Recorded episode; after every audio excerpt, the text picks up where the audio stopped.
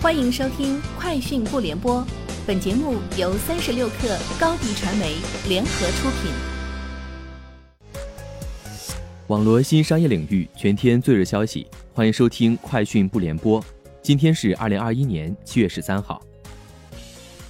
Sensor Tower 商店情报数据显示，二零二一年六月，腾讯《王者荣耀》在全球 App Store 和 Google Play 吸金近二点七七亿美元。相较二零二零年六月增长百分之二十一，位列全球手游畅销榜冠军。腾讯和平精英和 PUBG Mobile 以二点一三亿美元的收入位列榜单第二名，相较去年六月增长百分之十一。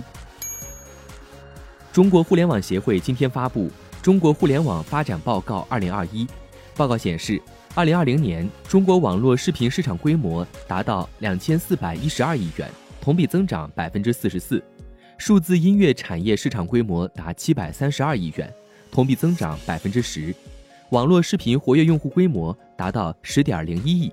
网络音频娱乐市场活跃用户规模达到八点一七亿，同比分别增长百分之二点一四、百分之七点二二。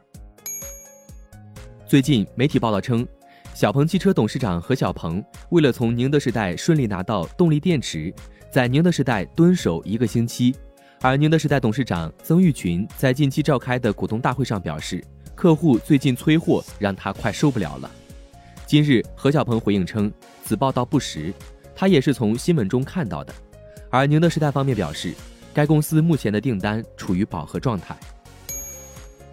北京市首次制定的快递绿色包装使用与评价规范将于今年十月一号起实施。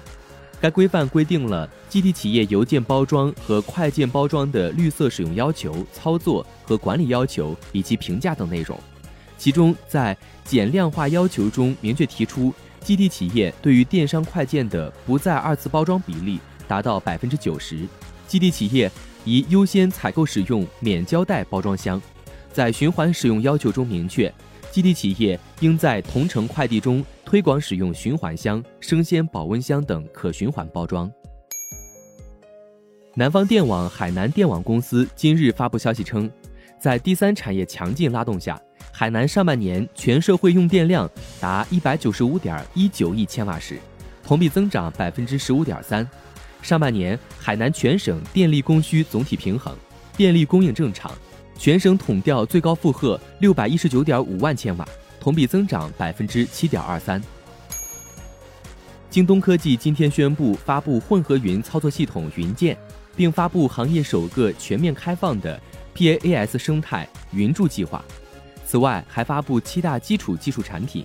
包括新一代绿色数据中心、金刚第四代云主机、新一代弹性专有云 JD Stack 四点零。京东云智能视觉系列产品，京东万象加隐私计算平台，国产分布式数据库 StarDB 自研工具平台等新产品，大幅提升了云计算的基础设施性能。据报道，勃兰登堡州经济部长斯坦巴克在最近对德国媒体的一份声明中表示，他预计将在2021年第四季度的某个时候发布对特斯拉柏林超级工厂的最终批准。如果获得批准，柏林工厂的 Model Y 投产日期将比预期晚几个月左右。特斯拉最初预计柏林工厂将于2021年7月投产，但因项目延迟，此前 CEO 马斯克预计该工厂将于年内开始生产电动汽车。以上就是今天节目的全部内容，明天见。